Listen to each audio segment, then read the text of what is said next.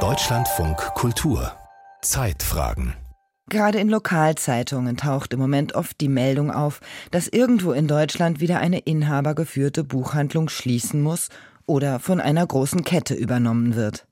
Online-Geschäft, gestiegene Lohnkosten, Leerstand in den Innenstädten und wenig Laufkundschaft. Das sind nur einige Gründe dafür. Doch es gibt auch gute Nachrichten, nämlich von Literaturbegeisterten, die den Schritt wagen, ihre eigene Buchhandlung zu gründen. Da reicht es heute allerdings nicht mehr, einfach irgendwo ein Ladenlokal zu mieten, Regale hineinzustellen, sie mit Büchern zu füllen und auf Kundschaft zu warten, hat unser Autor Simon Schomecker festgestellt. Ich wache auf, meine Hand geht zum Lichtschalter und alles ist blau. Ein Montagabend in Gelsenkirchen-Ückendorf. Etwa 20 Personen sitzen in einem kleinen, hellen Ladenlokal und lauschen einer Lesung von Elke Holland. Obwohl es noch dunkel ist, kann ich gut erkennen, dass auch die geparkten Autos, die Häuser gegenüber, der Asphalt, alles blau ist. Lukas Hermann hat die Schriftstellerin eingeladen für die wöchentliche Reihe Halbe Stunde Lesen. Sie läuft in Hermanns Buchhandlung, die es erst seit Anfang 2024 gibt. Nicht unbedingt, weil ich Buchhändler sein wollte, sondern weil ich einen Raum hier in Gelsenkirchen für Literatur und für Sprache öffnen wollte. Ich habe gemerkt, dass hier super viel Kulturarbeit geleistet wird, auch sehr, sehr viel Jugendarbeit, was extrem wichtig ist, gerade in einer Stadt wie Gelsenkirchen, die von einer sehr diversen Bevölkerung geprägt ist.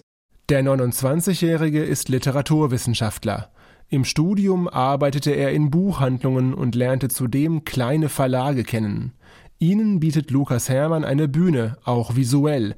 Auf staffeleiartigen Holzregalen stehen alle Bücher mit dem Cover nach vorne. Das möchte ich auch sichtbar machen, dass man eben keine Angst davor haben muss, sich mit solchen vielleicht scheinbar etwas unzugänglicheren Verlagen auseinanderzusetzen, denn da werden so viele spannende Bücher veröffentlicht, die so viele Menschen, glaube ich, auch was angehen können, wenn man halt zeigt, dass es sie gibt.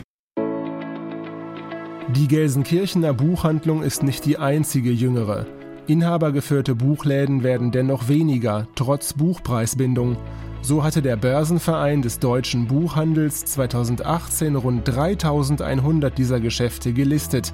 Bereits vier Jahre später waren es nur noch 2700. Iris Hunscheid kümmert sich im Börsenverein um die Belange der unabhängigen Läden. Ihrer Meinung nach sind die Preise von den Verlagen zu lange auf demselben Niveau gehalten worden, bei steigenden Kosten für den Handel. Für die Verlage gab es eine ganze Zeit in den letzten 25 Jahren, wo deren Ertrag immer größer wurde, weil Druckverfahren so viel günstiger wurden.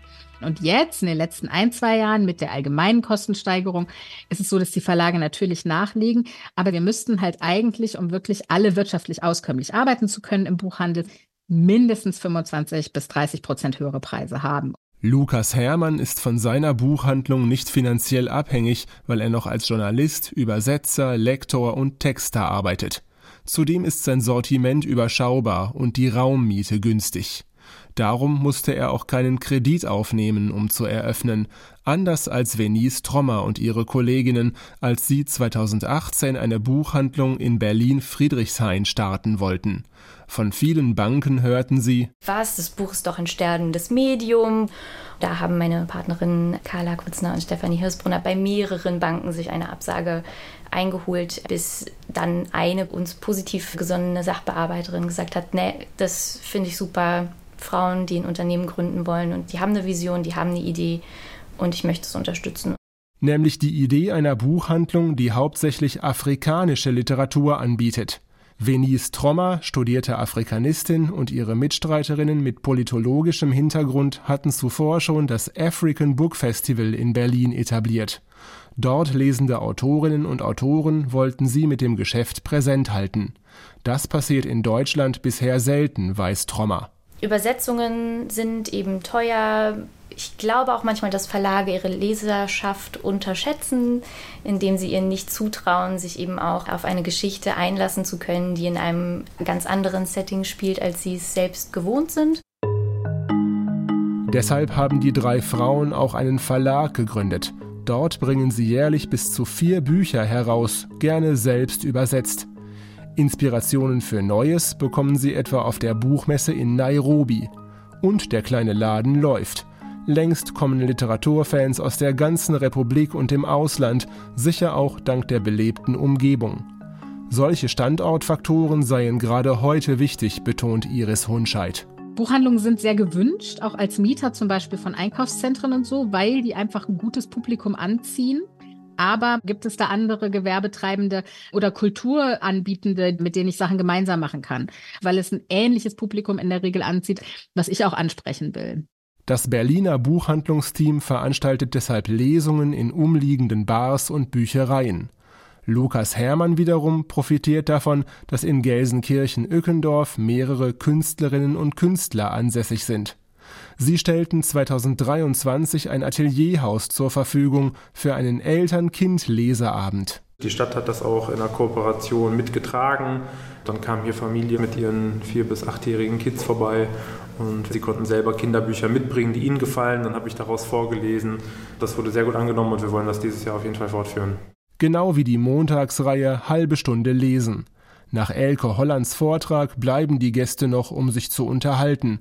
Viele von ihnen begrüßen Lukas Hermanns Engagement, gerade in puncto Veranstaltungen und Buchauswahl. Ich lese auch gerne vor und da kam mir das Projekt hier natürlich sehr entgegen.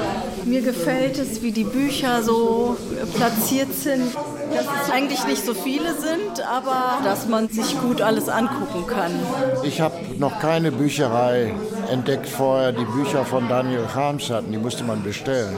Und die waren hier ausgelegt. Er hat sehr ausgewählte Bücher hier.